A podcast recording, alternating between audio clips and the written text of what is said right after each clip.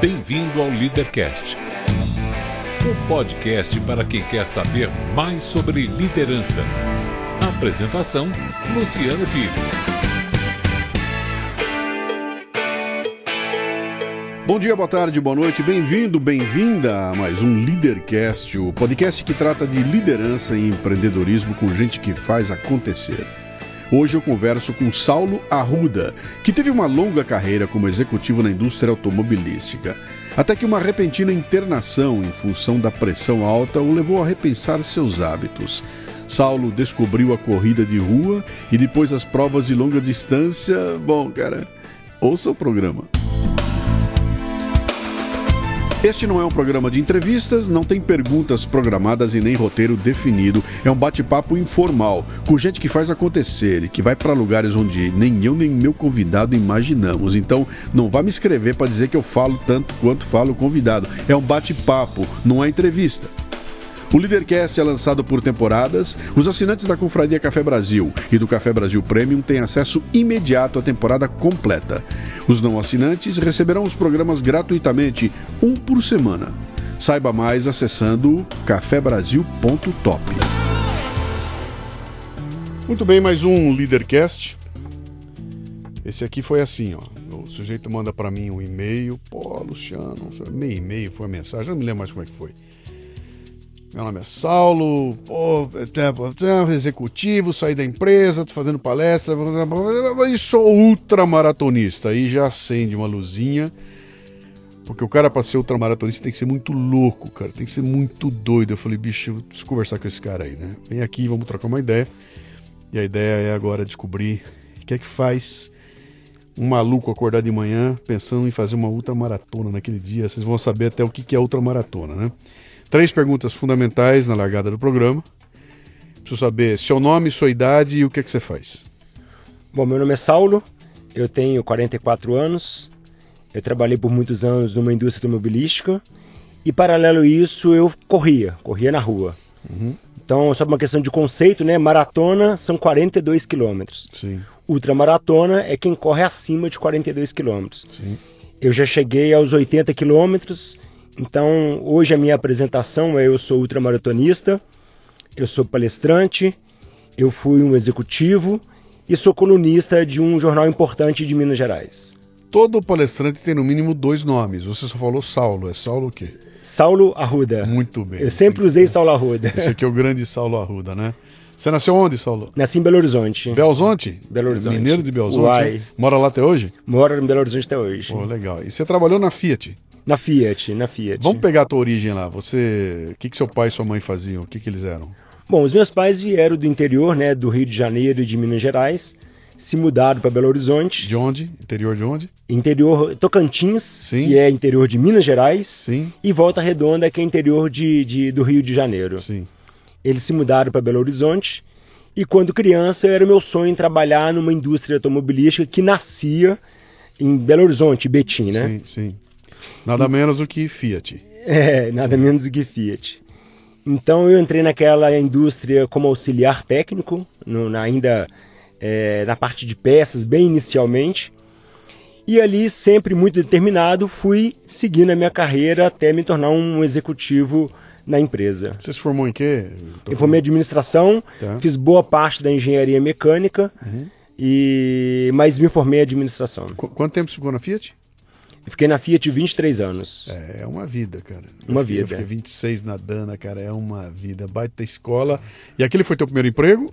Foi, foi eu tive um emprego pequeno em concessionária Fiat, né? uhum. né? E depois para a indústria. Então foi praticamente o meu único grande emprego de formação, né? Digamos Sim. assim. 23 anos de comédia corporativa. É, é isso? É isso aí. Muito bem. E você. Quando é que você saiu de lá? Ano passado, 2016. É, então tá tudo fresquinho aqui. Cara. Isso, tá meados de 2016. Né? Então vamos lá, gente, antes de entrar na questão da, da maratona, eu quero só especular um pouquinho mais com você aqui. É, o que te levou a sair da empresa? O que, que foi? Bom, é, na empresa eu sempre consegui conquistar é, os meus objetivos. Até que chegou um ponto em que eu estava ficando mais em São Paulo do que em Belo Horizonte, até por causa do crescimento da empresa a empresa ela, ela naturalmente passou por mudanças, né? E nesse momento acabou ficando um pouco diferente a forma que eu pensava da forma que a empresa pensa. Uhum. Então, com isso, aumentou o meu desejo de seguir algo que eu sempre gostei, que é inspirar pessoas. Uhum. Então, digamos que eu já fazia algumas palestras enquanto estava na Fiat. Esse certo desalinhamento profissional acabou aumentando esse desejo de seguir uma carreira solo. Você também atinge uma maturidade, é, os filhos crescem, então acaba que você começa o desejo de se desafiar. Que idade você tinha lá? É, foi ano passado? Foi ano passado. Você estava com 40? 44. 44. Ainda estou com 44. Você né? tem filhos? Eu tenho um filho de 20 Sim. e um filho de 10. O meu filho de 20 ele faz faculdade perto de Chicago, em Belleville. Uhum. É o principal atacante da universidade. Opa. Então ele está bastante envolvido com, com a vida dele lá. Então é uma inspiração para mim. Uhum. E tem o, o, pequeno de 10 anos que, que, que mora conosco, comigo e com minha esposa. Muito bem. O filho de 10 anos, 44 anos de idade, já não é uma, ainda não é um moleque, 44 é uma, uma idade, 23 anos de empresa. E chega num momento que se incomoda e resolve que vai sair daquela coisa tão segura, onde você tá tranquilo, tá lá levando, todo mundo te conhece, para mergulhar numa coisa absolutamente obscura, que é esse mundo do empreendedorismo. Né?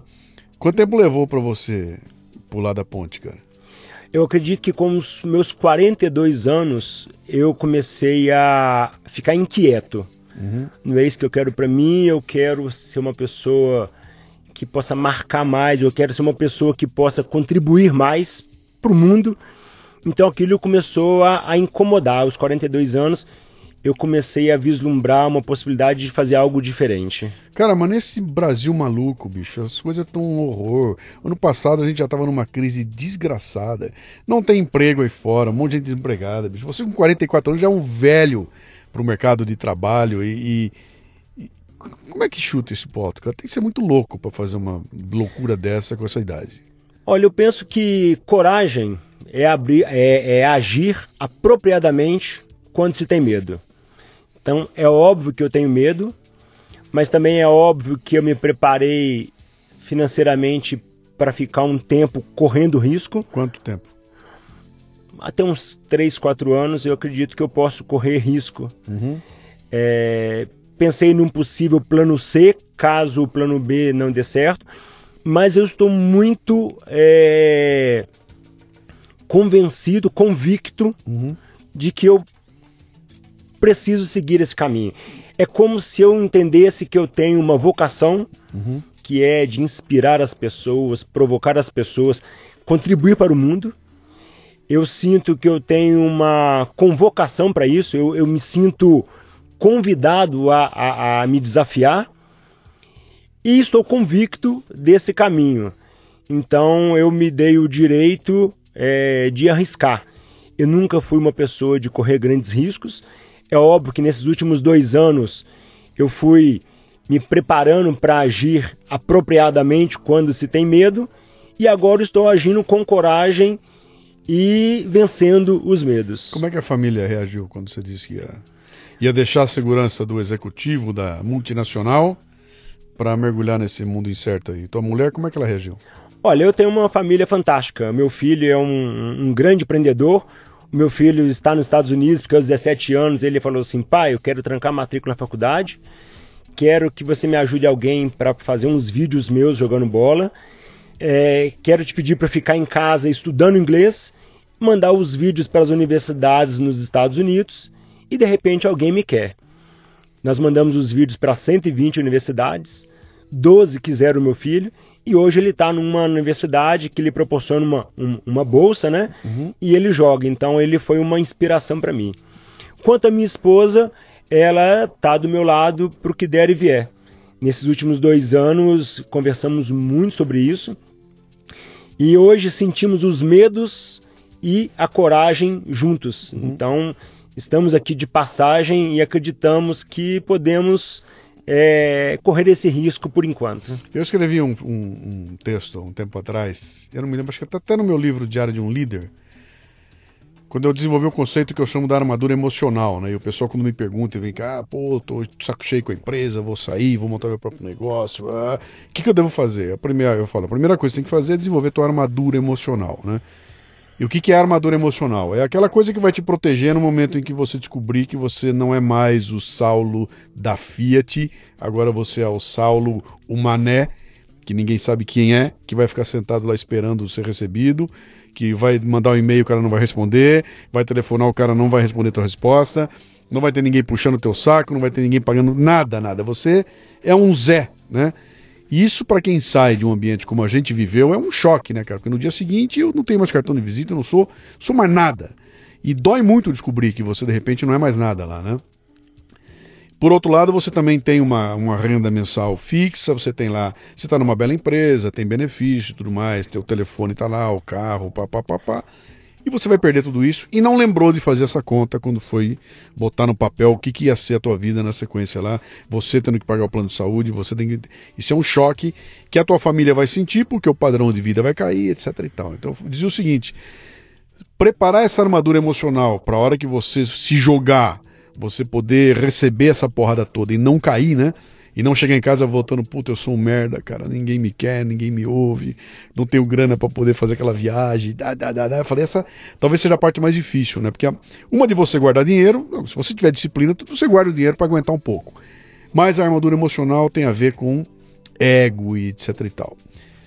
Você sentiu isso? Você trabalhou isso? Você preparou essa armadura de alguma forma? Você está sentindo você sentiu essa pegada quando você deixou o cartão de visita lá e virou o Saulo Mané? Bom, a frase é coragem a agir apropriadamente quando se tem medo. Uhum. Eu vi essa frase primeira vez aos 42 anos. E de lá para cá eu vim me preparando para isso. A minha primeira ultramaratona eu fiz ano passado, em abril. É... Essa prova foi uma prova de 70 quilômetros num lugar inóspito na Patagônia. Uhum. Essa para mim foi uma prova modelo onde eu sentiria tudo isso.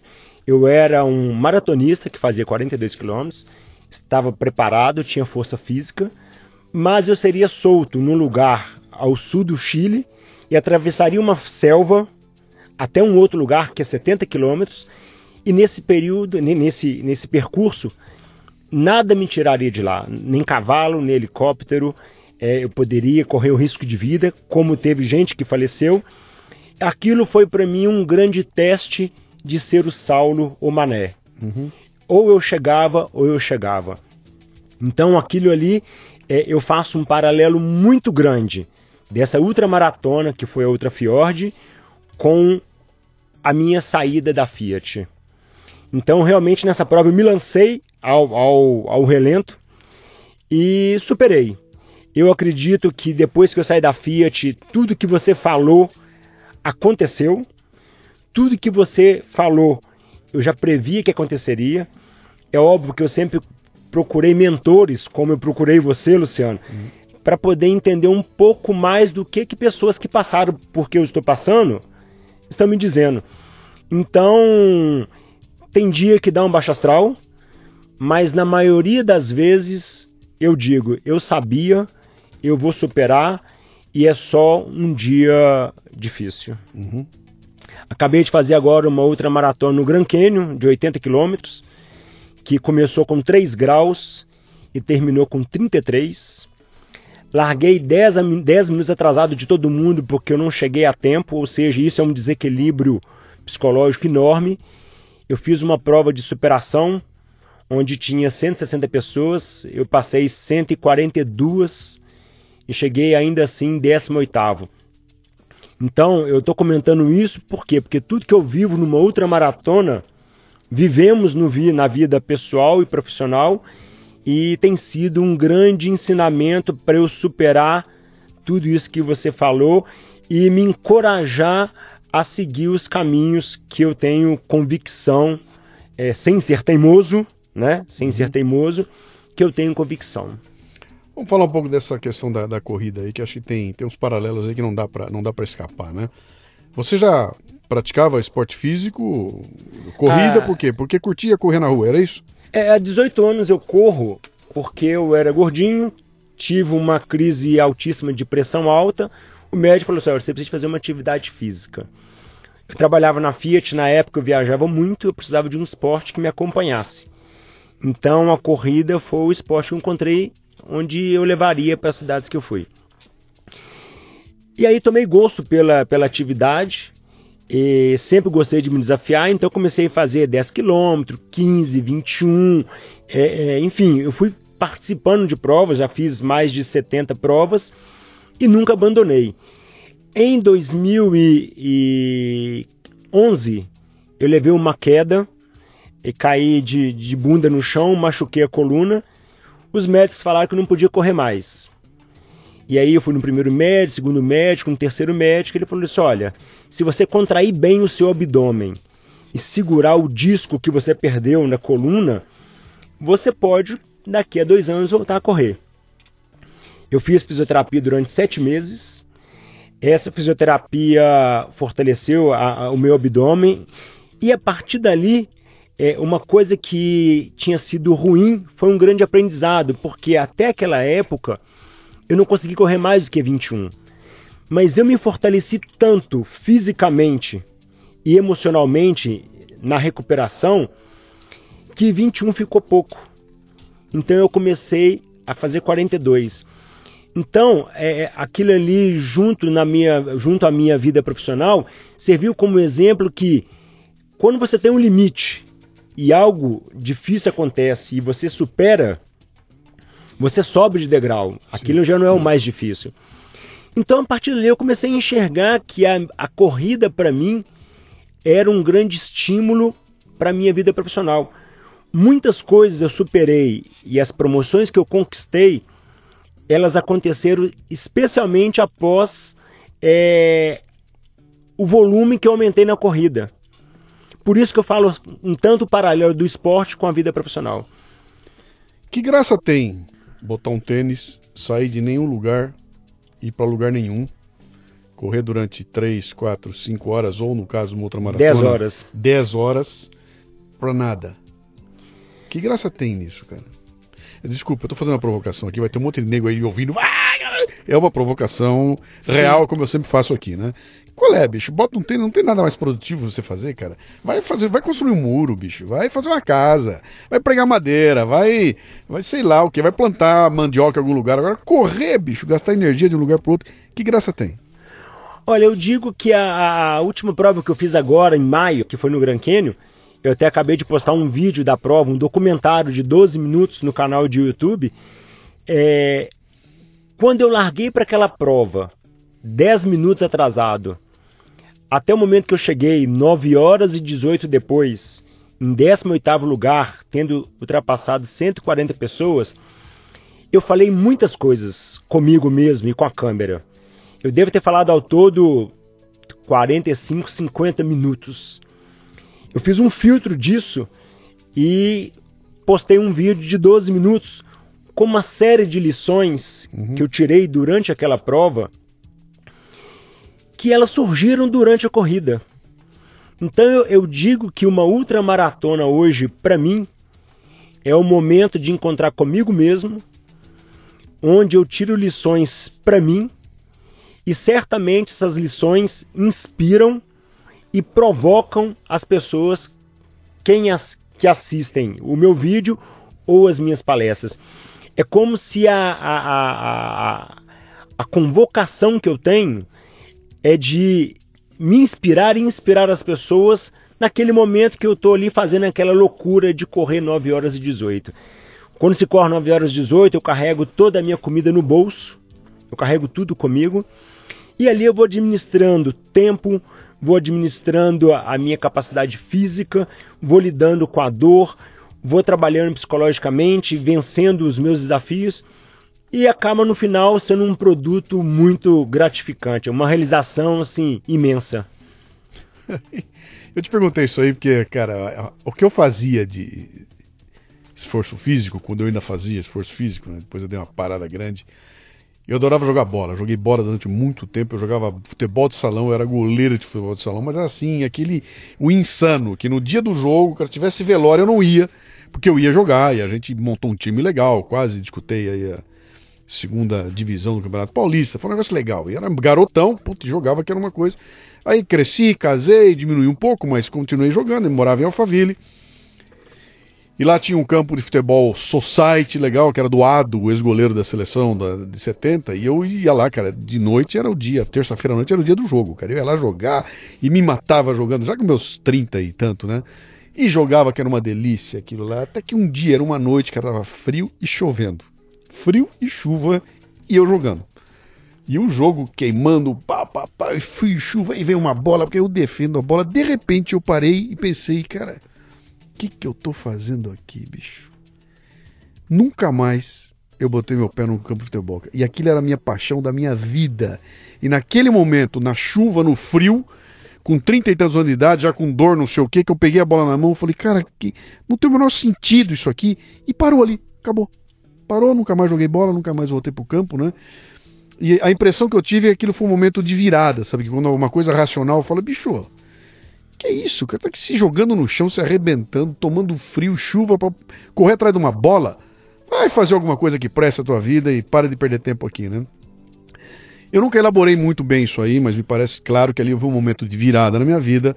Eu diria para você que, que eu fiz mal em não ter continuado alguma outra coisa, devia ter, olha, parei o futebol, vou continuar fazendo alguma outra coisa. Depois fui para academia, fui fazer montanhismo, etc e tal, essas coisas foram indo até, até parar lá na frente. Hoje eu estou no pior estágio físico da minha vida, nunca tive tão gordo, tão fora de forma, tão, tão, tão, tão, tão, porque eu entreguei a, a minha toda a minha energia desde 2008 para cá para montar o Café Brasil, o Leadercast, fazer essas coisas andar e acabei esquecendo o outro lado, que é o lado da físico, né? Que eu vou ter que retomar, quanto mais demora, pior fica, mais difícil é.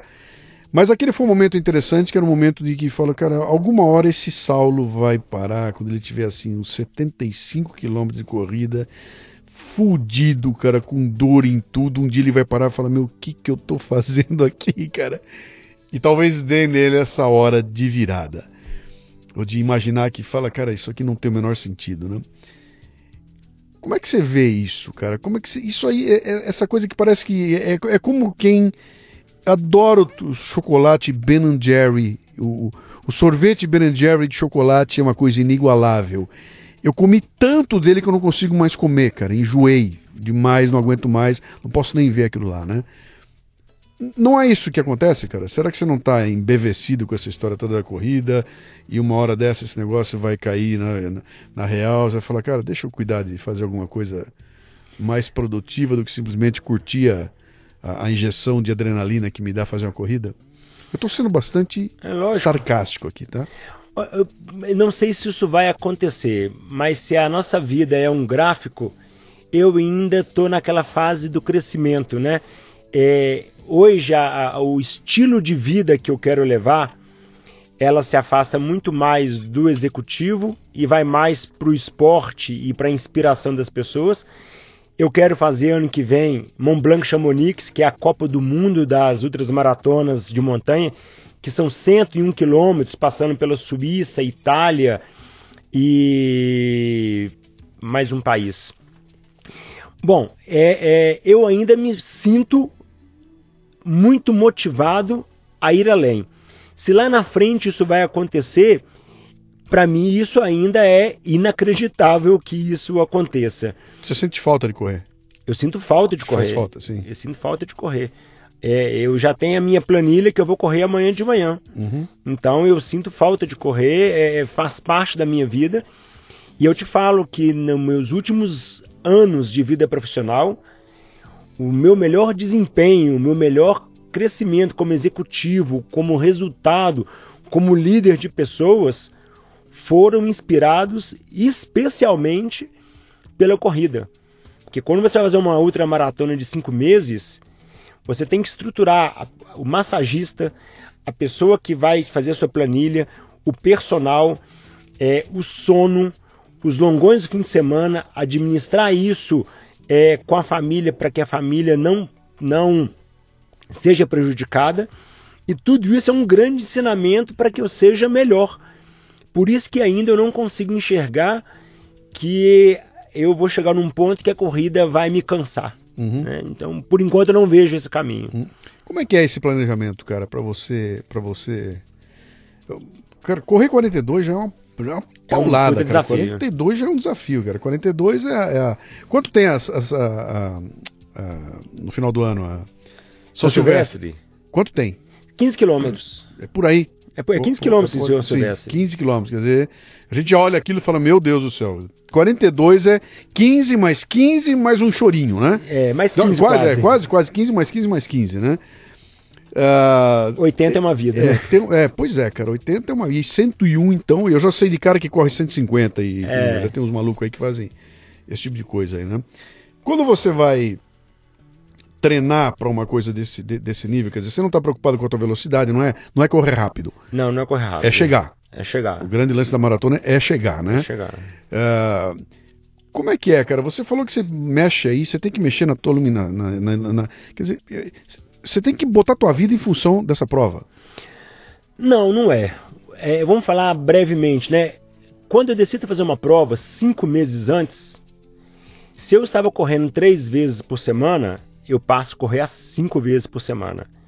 Não mais do que uma hora por dia. Essa corrida de uma hora por dia é de 6 às 7 da manhã, então não, não prejudica socialmente a família nem o trabalho. No sábado, é, no, ao longo desses cinco meses, uns três, quatro sábados, você vai fazer um longo que vai variar de 4 horas até 7 horas. O que, que eu faço? Por exemplo, eu moro em Belo Horizonte.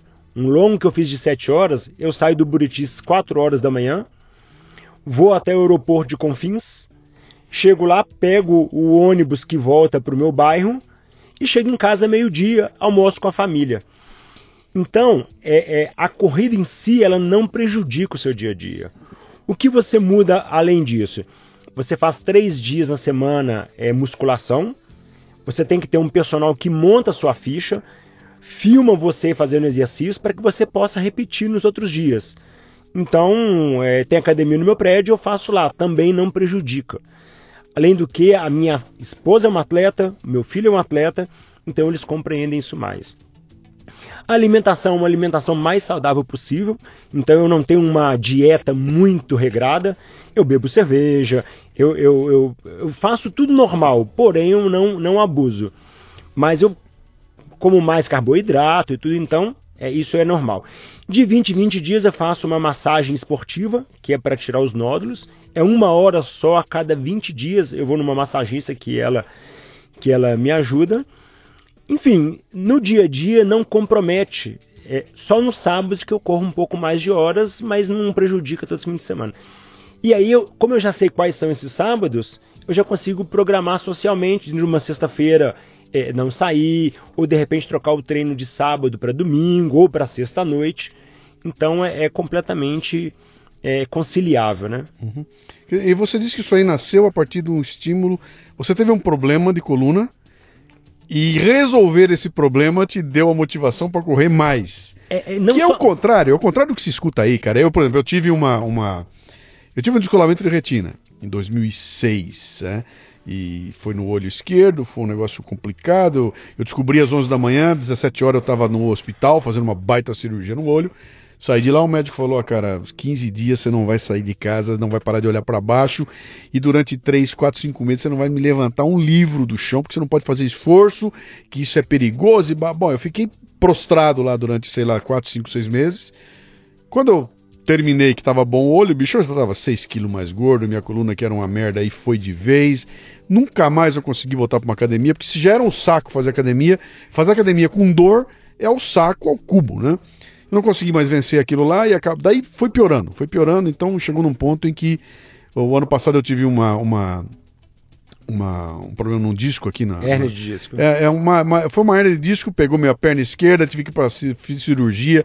Foi um negócio terrível. Não botei placa nenhuma, só arrumou ali, etc e tal, mas tudo isso contribuiu para que me motivasse cada vez menos a fazer o esforço físico que eu sei que eu preciso, que se eu fizer eu vou melhorar. Toda a lógica está colocada de- claramente para mim. E é claro que para mim será muito bom se eu fizer isso tudo aí, eu tenho mais a que fazer, porque se eu quiser preservar, etc e tal, blá, blá, blá, blá, blá. Eu sei disso tudo. Racionalmente tá lindo, maravilhoso. Mas, bicho, eu não tenho nenhuma motivação para levantar daqui com dor nas costas e correr e andar na rua, etc e tal. Então, você a chave funcionou ao contrário. O que foi uma encrenca te motivou, para mim o que foi uma encrenca só piorou. Né? Tem, um, tem um problema de mindset aí. É, olha só, se você vê o meu vídeo que eu fiz agora do Gran Canyon, ao, no quilômetro 65, senti uma pequena dor no joelho, que era nada mais ou menos que a contração muscular que me impedia de correr. Eu tinha que parar de vez em quando, alongar, apertar aquele nódulo, correr mais uns 3, 4 quilômetros, doía de novo, eu, eu alongava. Enfim, é, é, no vídeo eu digo, a dor física ou psicológica, muitas vezes é a fraqueza saindo da gente. Por isso que é o inverso. Então imagina só, eu corria 21 quilômetros, caí, machuquei a coluna, disseram que não poderia correr mais. O médico disse que eu tinha uma chance, que eu tinha que me dedicar e fortalecer. No momento que eu faço sete meses de, de, de fisioterapia me fortaleço e consigo correr mais, eu te digo, a dor física e psicológica que eu passei era fraqueza saindo de mim. Então, a dor, a decepção, a frustração, eu quero que ela sempre me deixe mais forte. Toda vez que eu me frustrar e falar assim, olha, é, Saulo, você está indo por um caminho muito difícil, sem ser teimoso, tá? Não vamos exagerar, tem coisa que é teimosia. Eu quero sempre sair mais forte lá na frente sempre escutando os conselhos, sempre escutando a experiência de quem sabe mais, para não ser teimoso, mas sendo persistente. Então a dor, muitas vezes, é a fraqueza saindo da gente. Se a gente inverte esse mindset, você pode se tornar mais forte. Eu vou tentar aplicar isso aí, tá bom? Vamos ver se eu consigo. Eu tenho 20 quilos para tirar. não, é, não, não, não, tem, não tem sido fácil, não, né?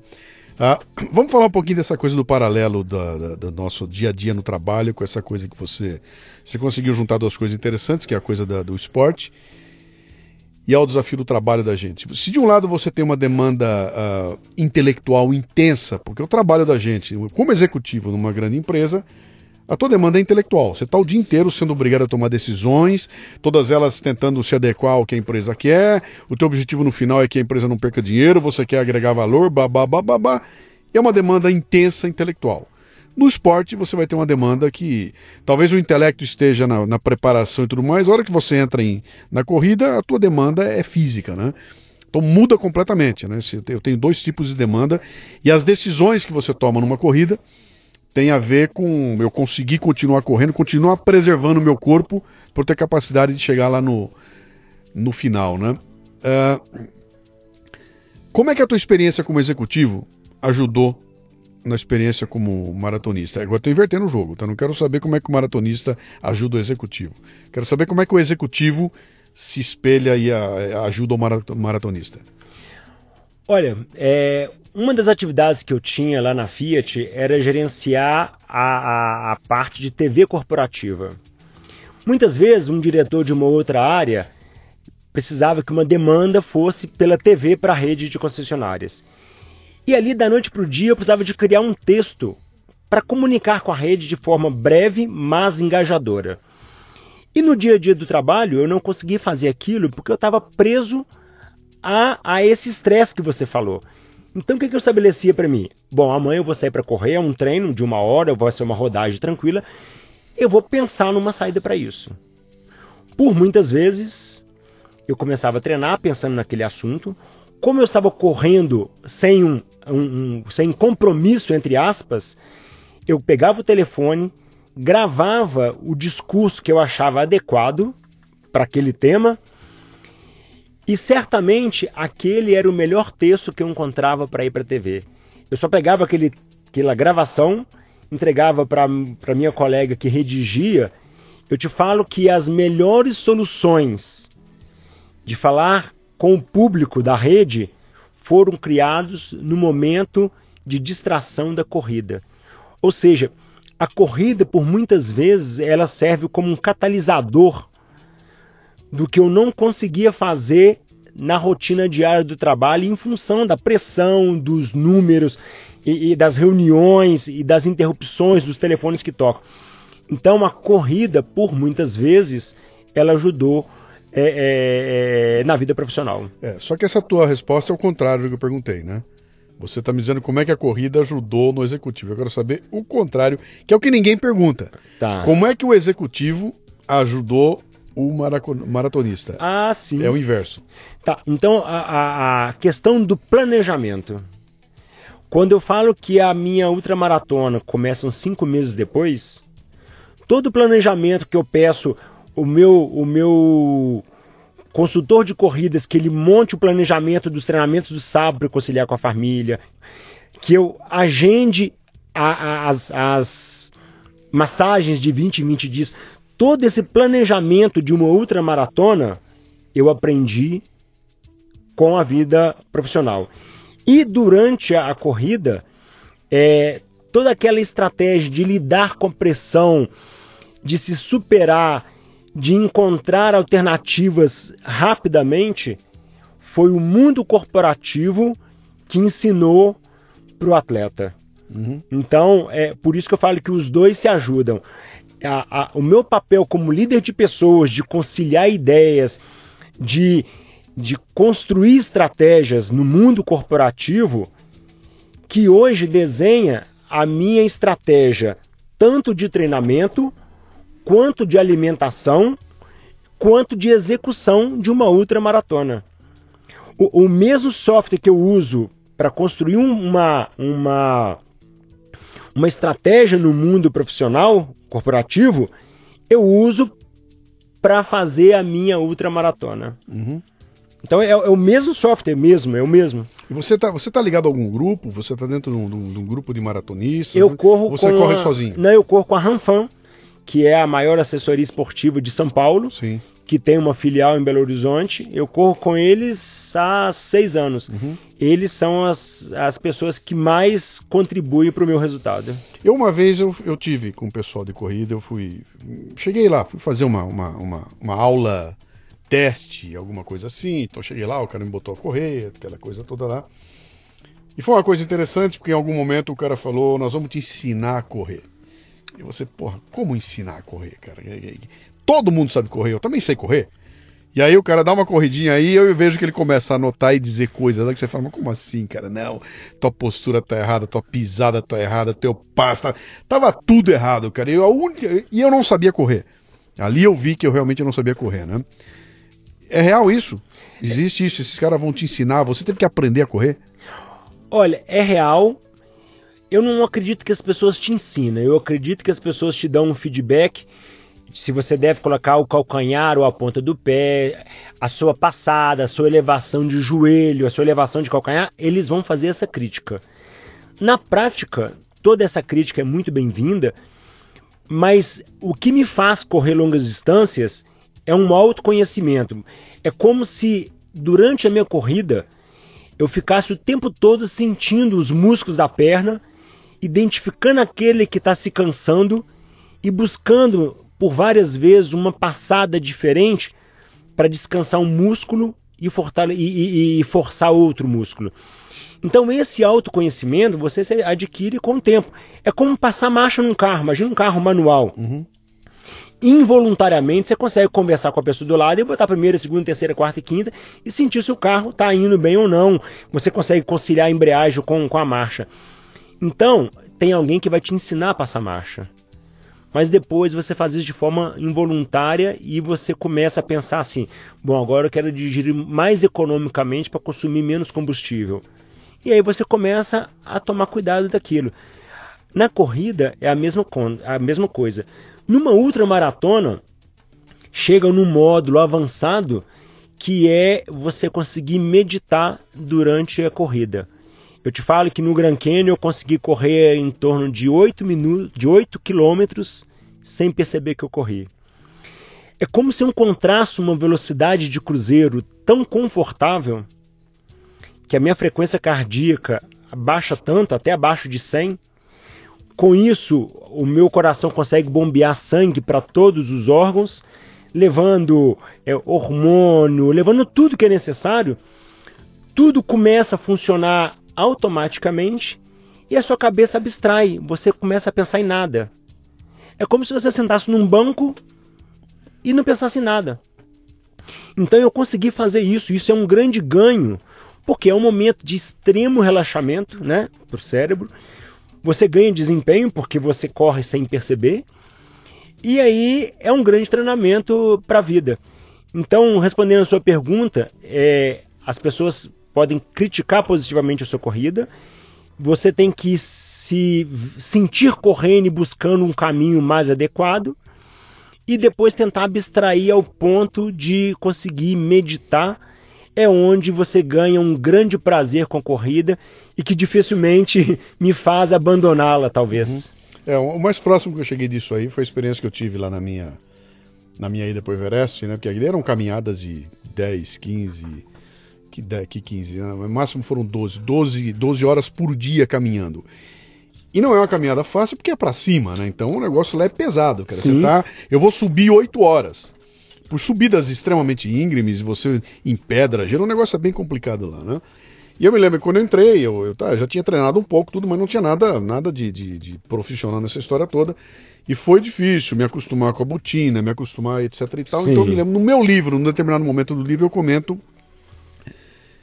que teve um dia em que eu comecei a reparar e eu fui é, arrumando a minha respiração e coordenando a respiração. De, e quando eu acertei a respiração, eu virei uma máquina de andar. Né? E aquilo foi, foi para mim, foi uma descoberta tremenda que eu fiz lá, que eu falei, cara, o que, está acontecendo aqui, né? Virei uma máquina, cara, e comecei a andar que nem um. E era um reloginho, porque tava tudo. E aí eu notei que tinha um equilíbrio, tinha um balanço, né? Então, a, o meu movimento de perna, o movimento de braço, o bastão de trekking, a respiração, tudo aquilo, quando eu consegui botar em, em, em sintonia, eu virei uma máquina, cara. Perfeito. E aí andei, que era uma coisa de louco, e falava, cara, e foi aí que me deu o prazer, né? É isso. Primeira aí. vez que eu senti que prazer é eu estar tá caminhando de, desse jeito aqui. E eu acho que peguei um pouco disso que você falou. Em algum momento eu devo ter entrado em alfa. É, é verdade. e ali você tá numa situação que, cara, é, é, o que você está falando é uma coisa tão louca. Quer dizer, eu consigo imaginar essa, essa minha situação de extremo relaxamento quando eu estou em repouso, deitado e dormindo. Agora, andando, né? Caminhando, correndo. Pô, para chegar nesse nível aí, você tem que estar tá num, num, num, Como nós fizemos, né? Eu tô, eu tô no meio do, do, do Himalaia, enfiado num lugar lá que não tem nada chamando minha atenção. Eu, tô, eu, eu, tenho aquela natureza maravilhosa em volta e eu na trilha, ninguém conversando comigo, eu tô absolutamente concentrado naquilo. E a hora que eu botei as coisas em sintonia, eu, eu entrei na, Luciano, no equilíbrio, né? Se você parar para pensar, é, é exatamente isso que acontece no mundo corporativo com uma empresa de sucesso ou uma equipe de sucesso. A coisa começa a ficar tão sincronizada que as decisões elas vão sendo tomadas pela experiência, pelo feeling, pela intuição, e aí a sua equipe também vai se integrando. Ou seja, é essa intuição da corrida, da caminhada da escalada uhum. e do desempenho de uma empresa, ela existe à medida que você tem amor com o que você gosta, dedicação, que você se entrega para aquilo, essa harmonia, esse sincronismo, é, é, ele vai existir em tudo. Então, é, na corrida, na vida profissional, na escalada, é, é, em tudo na nossa vida isso, isso acontece. Uhum. Isso acontece. Quando, você chega lá para pegar uma prova como essa aí agora, de, você chegou nos Estados Unidos lá e você no chegou Grand no Grand Canyon, você chegou atrasado, perdeu tempo na estrada, blá blá blá. O pessoal largou, você largou 12 minutos 10 depois deles lá, né? Dá medo. Você está se preparando, estou me arrumando para cair na estrada e ir embora. Eu não me refiro ao medo de que um urso vai me pegar e me matar no caminho. Eu digo o seguinte: eu vou enfrentar uma prova de 80 quilômetros. Você tem medo disso? Olha só, é, imagina que a prova largava 5 horas, eu saí 3 horas da manhã do meu hotel e no meio do caminho, onde eu encontrei um trânsito das pessoas que ia fazer a prova, que ia largar uma hora depois, que era de 50 quilômetros, naquele momento eu já sabia que eu ia chegar atrasado. Então, uma hora antes eu já estava sofrendo porque eu não ia chegar para o início da prova que eu treinei há cinco meses, uma prova que pontua para fazer essa ultramaratona que eu quero fazer de Mont Blanc Chamonix. Então, naquele momento, bate medo, bate angústia, bate decepção, bate tudo. Então, nesse uma hora até chegar lá eu sabia que chegar lá eu não ia me concentrar, eu não ia alongar, eu ia botar a mochila d'água nas costas e ia começar a correr. Nessa uma hora eu já fui me preparando, porque muitas vezes nós não temos que ter controle sobre a situação. Nós temos que ter controle sobre nós mesmos. Então, nessa uma hora eu falei assim: bom, uma situação é fato. Eu não chegarei por início da prova. Mas eu tenho que ter controle sobre mim e largar atrasado e fazer uma prova de recuperação. E não só fazer uma prova de recuperação, mas aquele aquele inverso que nós falamos de dor e de fraqueza. Não só fazer uma prova de recuperação, mas uma prova seguinte. Bom, já que você saiu 10 minutos atrasado, você vai ter que ter um desempenho melhor para superar esses 10 minutos atrasados. Então, na hora que eu larguei, e no vídeo eu falo isso, que eu ainda estava meio desequilibrado, 3 quilômetros depois em que eu, que eu ultrapassei o último colocado, me deu um estalo e falou assim: bom, agora a prova é minha, eu vou agora para dentro e vou. Então, ou seja, é, a mensagem é: se tem uma situação que você não consegue controlar, controle-se para lidar com aquela situação. E assim tudo na vida. Quantas vezes no trabalho eu me preparei para fazer uma apresentação, num dado momento a superintendência, o diretor é, quer uma outra coisa. Uma situação irreversível. E eu tinha que buscar outra saída. Então, é, é, é, lidar com isso é muito bom à medida que você entende. Eu tenho que ter controle sobre mim. Uhum, as minhas reações, né? Eu, quando eu fui lá pro Everest, eu conversei com um monte de gente que tinha ido antes de mim, né? Várias pessoas que estavam acostumadas a fazer. Eu era um marinheiro de primeira viagem e tudo mais. Isso é importantíssimo. E a maioria dos caras que eu conversei, quase todos, disseram para mim a mesma coisa. Luciano, essa, essa viagem é 90% cabeça, 10% corpo. Não adianta nada ficar bombadão na academia, perder teus quilos. Fala, tudo isso é importante, mas isso não vai fazer você fazer a, a trilha. Quem vai fazer você fazer a trilha é a tua cabeça. Concordo Se você não fizer muito. a cabeça, você não faz a trilha, né? E eu ouvi os caras falando e falando, mas que loucura, cara, 90% mente e 10% corpo, sabendo o que, que vai pegar. E quando eu cheguei lá, eu vi que era, era exatamente isso. Quer dizer, o, que faz você desistir ou não, a menos que você tenha uma contusão feia lá, que Lógico, arrebentou teu joelho tudo. né? Se não for uma contusão feia, se não for uma queda que te arrebentou tudo, o que vai fazer você desistir é a cabeça. E depois eu fui reparar eu não sei se os caras medem assim, mas na- no trekking, na, na disciplina do trekking, que é aquilo que eu fui a caminhada, essas caminhadas pela- pela- com, com uma mochila nas costas e tudo mais, eles medem a- o grau de dificuldade de duas, de- são dois pontos de vista. Você tem, classifica todas elas assim, olha, o desafio físico e o, e o psicológico. Então, grau de desafio físico, pô, grau 5, pô, é difícil, é alto, etc e tal. Grau psicológico, um só, ou então 5. E a combinação dos dois é que faz a trilha ficar muito difícil ou não. E os caras lá o seguinte, cara. A trilha do Everest, que é uma trilha complicada, difícil, etc e tal, ela é mais fácil de ser feita do que a trilha do Aconcagua, por exemplo, que eu fui depois fazer o Aconcagua em 2006. Que é uma trilha muito menor, é muito mais rápida, mas é de um, de um desafio psicológico terrível, cara. Se na do Everest você tinha aquela história, olha, eu vou andar 3 horas, 4 horas, 5 horas, 6 horas, vou passar pela cidadezinha, vou olhar, tem aquela, aquelas montanhas maravilhosas, eu vou cruzar com o Sherpa, tem gente para conversar, papá. A do Aconcagua é um desertão, é um tiro só praticamente que você dá, você dá dois tiros ali, primeiro você chega até 3 mil, depois você vai embora. No final dessa, desse segundo dia, que são quase 12 horas de caminhada, tem a Costa Brava, uma subida terrível. Cara, é um, é um pesadelo do ponto de vis- vista psicológico. E para mim ficou claro aquilo ali, né? Falei, cara, não é se a montanha é muito alta, muito ríspida, né? São as condições que você vai fazer aquilo. E o pessoal, depois que foi fazer outras, outros lugares, o pessoal queria que eu fosse com eles até Monte Roraima.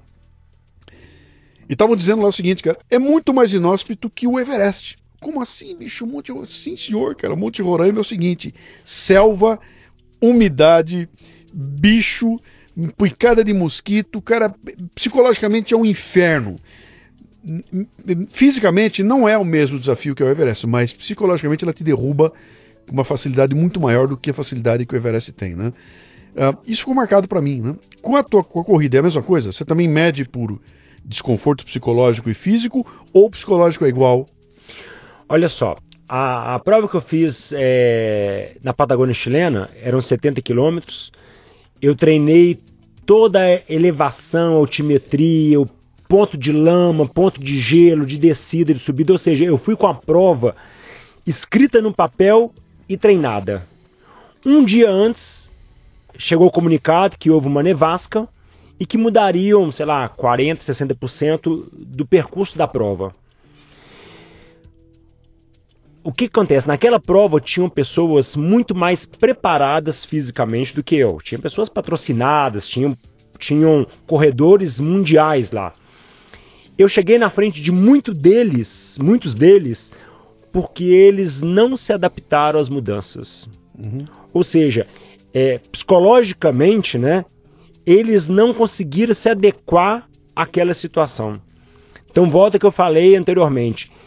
É, eles não tiveram capacidade de controlar a si mesmo dentro de um contexto dentro do contexto de alteração. Uhum. É exatamente o que você falou. É, foi uma prova muito mais psicológica do que técnica, por quê? Porque eu fui com toda a estratégia escrita e de repente aquela estratégia no dia anterior eu tive que rasgar e fazer outra. Sim. Só que ninguém faz uma estratégia durante cinco meses e faz uma de um dia que seja perfeita. Agora, se você não aceitar isso e criar novas alternativas e aceitar, não adianta. Tinha, tinha atletas que com 40 km de corrida ainda estavam reclamando da organização que eles mudaram o percurso. Mas eles mudaram o percurso porque teve uma nevasca, não, não, não tem opção. Uhum. Mas ele ainda estava sofrendo com aquilo. E aí o segundo, o segundo mensagem, né, é que nós temos que aprender a descansar e não desistir. A gente só deve desistir, como você falou, se eu, sei lá, romper um tendão. Eu não vou ser louco de, de, de continuar correndo com o tendão arrebentado. Agora, se você tiver força psicológica de seguir, de descansar, literalmente parar e falar assim, pô, senta aí, Luciano, descansa, calma. Falta 30 quilômetros. Se você não acalmar, come alguma coisa, bebe, conversa com alguém para você seguir. Então, é essa habilidade. É, eu não, não recomendo que uma pessoa que corre 42 na força física corra 70 do nada. Eu recomendo que essa pessoa faça treinos de solidão, que essa pessoa aprenda a lidar com ela mesma para superar desafios. O que, que é um treino de solidão? Treino de solidão é quando você pega lá em Belo Horizonte uma montanha, eu vou de um ponto a outro, levando toda a minha comida e vou treinar sozinho. Naquele treino sozinho, eu vou olhar a minha passada, vou descansar na hora que eu cansar, vou sentar na sombra na hora que eu, que eu cansar, vou beber. Ou seja, eu vou fazer um treino de treinamento psicológico, de suportar aquela longa distância sozinho e lidando com o cansaço físico que com certeza existe. Isso é uma coisa interessante quando a gente fala da coisa da solidão, né? Que é, a gente lida com esse conceito aqui no nosso dia a dia, na vida, que a gente vive aqui, estou na cidade, tá? Eu sozinho aqui estou rodeado de 12 milhões de pessoas. Sozinho tem 12 milhões em volta de mim. Se eu descer, tem um porteiro do prédio ali, tem alguém na rua, tem alguém passando ali, né? Na minha, lá no Everest, teve um dia que nós chegamos lá na. na no, nós ficamos num hotel chamado Hotel 8000, que fica ao lado de uma estação italiana de esqui que tem ali, no, já lá, quase nos, nos 4 mil metros de altura, né? E a gente, em alguns momentos da, da, da, caminhada, a gente parava e ficava um dia lá coçando o saco, que era aclimatação, se preparando, né? E nesse dia eu falei, cara, eu vou dar uma volta. Sair para dar uma volta. E dar uma volta significa o seguinte: bota a mochila nas costas e se prepara que a voltinha ia demorar três horas, né? Ia... Encontrar com você, né? E eu pego e saio sozinho, deixo todo mundo, subo uma encosta e vou partir do outro lado da encosta. E eu chego num lugar de onde eu tinha a vista da, da, da, da, da geleira do Cumbu inteirinha até a cascata de gelo. Eu conseguia ver o Everest ali na frente, bem distante de mim ali.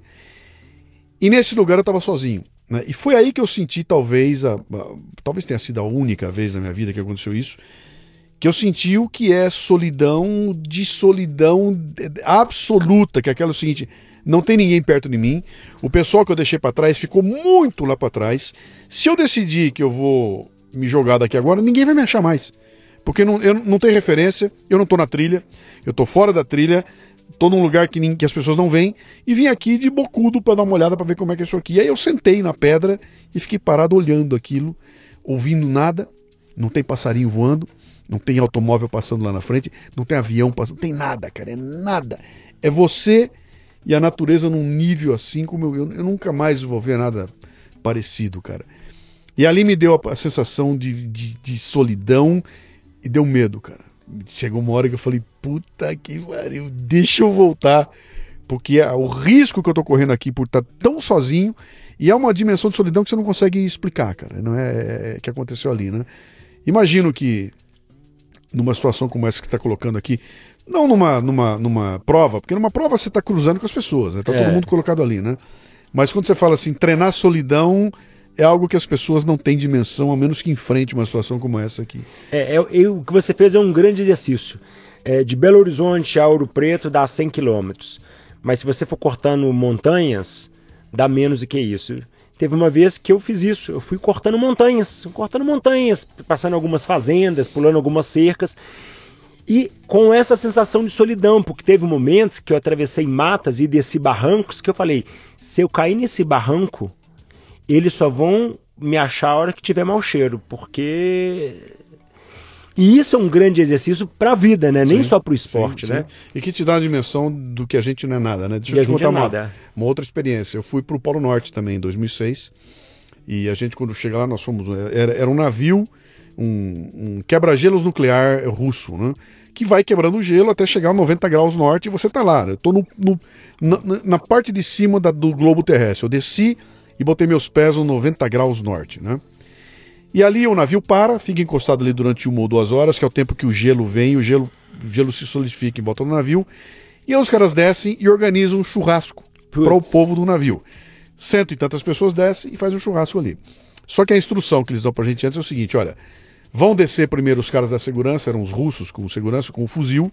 Eles fazem um perímetro, é um triângulo que eles fazem ali, onde fica cada um num vértice do triângulo, de olho nos ursos polares. Então eles são os caras que estão armados, se o urso vier, eles dão tiro no urso, né?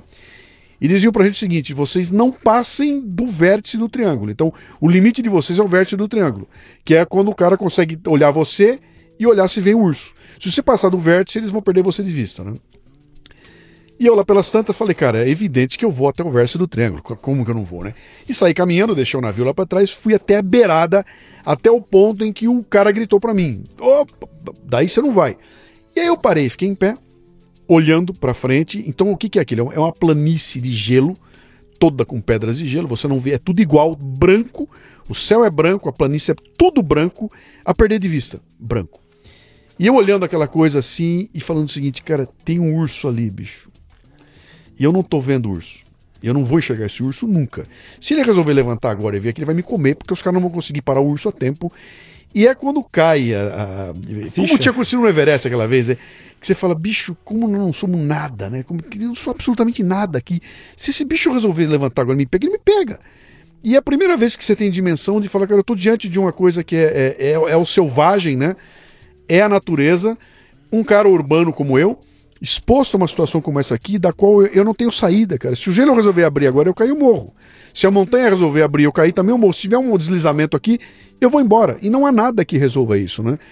Isso é um exercício de humildade, cara, que quando você, tem, você termina de fazer, você fala, cara, eu não sou absolutamente nada, bicho. A hora que a natureza quiser, ela acaba comigo assim, né? É. E é uma experiência que a gente não costuma passar nesse ambiente que a gente vive aqui, né? No dia a dia da gente. E, é isso aí, Luciano. É, nesse último vídeo que eu fiz, é, eu falo justamente de, de humildade, né? Então, eu acho que, que numa prova dessa, num lugar quando você está num lugar inóspito desse, tem duas palavras que nos definem: paciência quando não se tem nada e humildade quando se tem tudo. Então, por exemplo, numa prova dessa, numa outra maratona, estava acabando a minha água, eu tinha que ter paciência, administrar, porque faltava 6 km para chegar a água, o sol era de 33 graus, 16 de umidade, de umidade. Então, ou seja, paciência. Mas quando eu chegasse lá, eu não poderia beber a água toda, porque tinha mais atletas ali, é um deserto. Então são aprendizados que a gente tem nessas situações que são fantásticas. Na Ultrafiord também é a mesma coisa. Você fica muito mais forte sabendo que você vai correr 70 quilômetros e que se você desistir com 20, ou você entra para uma barraca e fica lá até te resgatarem, ou você vai caminhar 50. E quem desistiu naquela prova, que foi num sábado, entrou para dentro da barraca e foi resgatado na terça, porque teve uma nevasca, os socorristas não conseguiram passar e as pessoas ficaram lá domingo, segunda e foram resgatados na terça. Não morreram porque tinha comida e tudo. Mas essa sensação, sabendo disso, a sua coragem aumenta. E uma pessoa que faleceu, infelizmente, ele machucou o pé, certamente ele parou para se cuidar, ele a pressão dele baixou, ele desmaiou. os músculos contraíram, o coração parou de bater e veio óbito. Uma pessoa experiente, é, não cabe a gente julgar né, Sim. se ele abusou ou não, mas é, é, são situações que acontecem. Sim. Mas na maioria das vezes, isso nos deixa muito mais fortes sabendo que naquele lugar onde você estava, onde tinha um urso, você estaria muito mais forte. Ali, com certeza, acho que você correria uma ultramaratona se fosse Curso necessário. atrás, cara. Se necessário, você correria. Eu corro 150 curso atrás de mim. Ah, Saulo, agora você tá, entrou na tua, nessa tua vida aí de, de virar aquele. é- é- é- cara, é o, é o cúmulo. Como é que eu vou dizer? Do masoquismo. Se há alguma coisa que define um sujeito ser masoquista, é o cara que decide ser um empreendedor brasileiro. Eu vou ser um empreendedor no Brasil. Meu Deus do céu, cara. Eu- eu- eu- não, não tem por aí. Como é difícil isso, como é complicado. Você então abandonou a segurança do, do, do ambiente corporativo e vai se atirar no mundo para ser um empreendedor brasileiro. Vai querer lidar com o mundo das palestras, que é um terror, cara, que não é nada daquilo que o pessoal olha de fora. Pô, que legal, o cara subiu ali, ficou uma hora e meia falando, falou um monte de bobagem, ganhou 10 pau e, e tá feliz, amanhã tem outra, no fim do mês ganhou dinheirão, tá feliz da vida, todo mundo aplaudindo o cara, blá, blá, blá. cara, isso é aquilo que a gente imagina, né? Que nem aquela história do cara que vê o Neymar jogando e fala, pô, você é jogador de futebol para fazer que nem ele. Não vai. Né? São pouquíssimos que têm essa coisa. E o trabalho da palestra é um trabalho bastante complicado, num mercado que está complicadíssimo. É um produto difícil de se vender, é um produto que, que depende muito de você estar na mídia, de você ter reconhecimento, etc. E tal. É um negócio muito difícil, né? bem complicado. Né? Ah, e você decide entrar nesse, nesse mercado para levar a tua vida adiante disso aí. O que, que é isso aí, cara? É vaidade? Não, não é, não é Não, vaidade. não vem me é- falar que é coisa para ajudar os outros, cara. Não vem me Não. dizer que ter uma luz. Um belo dia você acordou de manhã, tinha uma luz, uma voz e disse: Saulo, levanta-te e vá ajudar os seus irmãos a vencer na vida. Eu quero saber o que, que é. Bom, o que você falou dessas dificuldades, é, outras pessoas falaram, e essas dificuldades existem no mundo corporativo e no empreendedorismo. Lógico que no empreendedorismo ele é maior. Mas chega um momento da sua vida que você acredita que você tem uma vocação, você se sente convocado, intimado a, a fazer aquilo ali de uma forma substancial. Paralelo a isso, você está vivendo um momento profissional que o desagrada muito, né? É um momento conturbado. Juntando todas essas forças, surge alguma coisa lá do fundo que, que é convicção. Ou seja, é... eu estou convicto que é um caminho difícil, mas que eu posso ser um profissional diferenciado e conquistar o meu espaço. Para isso, eu me precavi por um tempo financeiramente, ou com um plano C. O que, E que é o plano C? o plano C é uma outra atividade, uma outra atividade, algo mais familiar. Então, é, é, eu me precavi para isso e digo que eu já estou conseguindo dar alguns passos. E, e você, Luciano, é, pela sua experiência, pela sua vivência, pela admiração que eu tenho, é, é um dos meus mentores, tá bom? Eu me inspiro em você porque um dia você foi executivo como eu fui. Eu não tenho nada a ver com isso, hein, cara? É, não um dia eu bota vou, é, não, mas você é um dos, meus, um dos meus mentores. Um dia você foi um executivo, um dia você se arriscou nesse mercado, que era um outro momento, eu Sim, sei disso, sim. mas todo momento é o momento de alguém. E, enfim, é, a vida, o tempo todo, tem gente se arriscando e fazendo de uma forma diferente. Eu acredito que a minha, a minha palestra ela é inspiracional, ela é uma palestra que faz as pessoas repensarem muitas coisas, não só na vida pro- profissional, mas na vida pessoal. Você fala do quê? Da ultramaratona? É, Eu, que- a- a- as palestras inspiracionais que falam das outras maratonas e da minha experiência profissional, eu acredito que elas são muito mais do que motivacionais. Eu acredito que eu consigo provocar as pessoas a pensar de uma forma diferente, de forma que ela saia daquela palestra e, saia pensando de uma outra forma. Enfim, é, é, eu não quero ser palestrante só para ajudar as pessoas. Quero sim porque eu gosto disso, eu gosto disso. Mas quero fazer algo que me, me deixe mais, mais feliz. Então esse é o risco que eu estou correndo. E na vida o tempo todo tem gente fazendo isso, né? Correndo esses riscos. Eu tenho que, por um bom tempo agora, trilhar esse caminho, persistir. E se o Neymar chegou, ele chegou. Se o Picasso, se Einstein, se, se Michael Jackson chegou lá, eu não estou dizendo que eu vou ser um deles.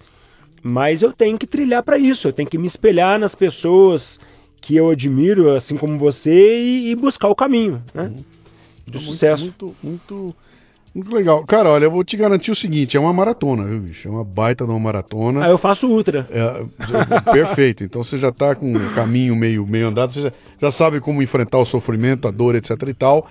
No final das contas, é uma coisa que é, é absolutamente é, é encantadora, né? O fato de você subir até um palco, abrir a boca, dizer uma série de coisas, as pessoas estarem prestando atenção em você, as pessoas uh, reagirem àquilo. No final, alguém vem dizer para você, cara, pô, você falou um negócio que eu precisava ouvir, você me deu uma luz. Não há dinheiro no mundo que pague o fato de você in, imaginar que você de alguma forma tocou o coração, tocou a mente das pessoas. Isso aí realmente é um, é um privilégio, é uma coisa que a gente não tem quando a gente é executivo de uma multinacional. Isso não acontece, né? É, é uma coisa é diferente, né? Uh, e, e, e, isso realmente para mim é, é, a gasolina é que mantém, é o combustível desse, é desse mercado. O dinheiro passa a ser a consequência disso, né? Se, se, o dinheiro vier, pô, que legal, cara. E se o dinheiro não vier, pô, bicho, eu tô indo lá, vou fazer de graça. Tô mas fazendo tô uma palestra, mas tô fazendo uma palestra de graça, que é, eu sei que esse povo precisa, eu sei como é que é, e, e não vivo pelo dinheiro, mas não vivo sem dinheiro, eu preciso do dinheiro. Mas não é ele que me faz acordar de manhã e falar, cara, que tesão, hoje tem outra palestra, né? É. Cara, vou de novo contar a história do Everest, que eu já contei 500 vezes, eu vou contar de novo com o mesmo tesão que eu tinha lá atrás, porque é um prazer uh, imaginar que de alguma forma as pessoas vão tirar uh, algum proveito daquilo, né? Quem quiser te encontrar, encontra como? Bom, tem no meu site, sauloarruda.com.br, é Saulo Arruda também no Facebook, Saulo Arruda no LinkedIn, Tá. E o pelo telefone, né? 031 99296 0195. Legal. Meu amigo, vamos ver se essa tua disciplina que, que você tem aí como, como maratonista te ajuda nesse, nesse, novo, nesse novo momento aí. É um prazer saber que você de alguma forma se espelhou. Na... Você me viu numa palestra há muitos anos, 18 anos atrás. 150 anos atrás, né? Eu, eu, palestrando lá. Quando você me viu, eu era um executivo da empresa, é... já palestrando, né? Fora da, da minha empresa, para um cliente da empresa. E se isso de alguma forma te inspirou, eu fico super feliz de, de ver agora que você está aqui e ver que está seguindo esse caminho aí. Boa sorte, meu caro. Olha, tem uns 170 quilômetros pela frente aí que você vai tirar de, de, de, de, de, de letra. Eu agradeço muito a oportunidade, Luciano. É, numa palestra que eu fiz para a Fundação Getúlio Vargas. Um palestrante no final do, da palestra me procurou. Por acaso ele tem o mesmo sobrenome que o meu. Ele falou assim: pô, cara, eu vou te apresentar para Luciano Pires. É um cara que, que tem uma história parecida com a sua. Eu falei assim: pô, mas eu conheço o Luciano Pires. Uhum. Então me dá o telefone dele. Aquele foi um empurrão que eu tive para me inspirar ainda mais em você, te procurar. Agradeço demais por ter me recebido aqui. Legal. E eu acredito muito que eu, que eu posso ter sucesso e muito obrigado por tudo. Vamos em frente aí. Um abraço, amigo. Muito bem, termina aqui mais um Leadercast. A transcrição desse programa você encontra no www.leadercast.com.br. Para ter acesso a esta temporada completa, assine a Confraria Café Brasil no cafebrasil.top. O custo é de 10 reais por mês. 10 reais. Mais ou menos dois pães de queijo ou uma cerveja quente que darão a você acesso imediato a todos os arquivos desta temporada do Leadercast, para quem quiser fazer uma maratona e explodir a cabeça. Acesso ao grupo Café Brasil no Telegram, que reúne ouvintes dos podcasts Café Brasil e Leadercast. É uma turma muito legal que está lá discutindo temas importantes, compartilhando ideias e recebendo conteúdos exclusivos. Este programa chega até você como parte do projeto Café Brasil Premium, um ambiente educacional, sem ser chato nem superficial, que já conta com mais de mil assinantes, recebendo todo mês conteúdos voltados ao crescimento pessoal e profissional. Conheça, meu, vale a pena. www.cafebrasilpremium.com.br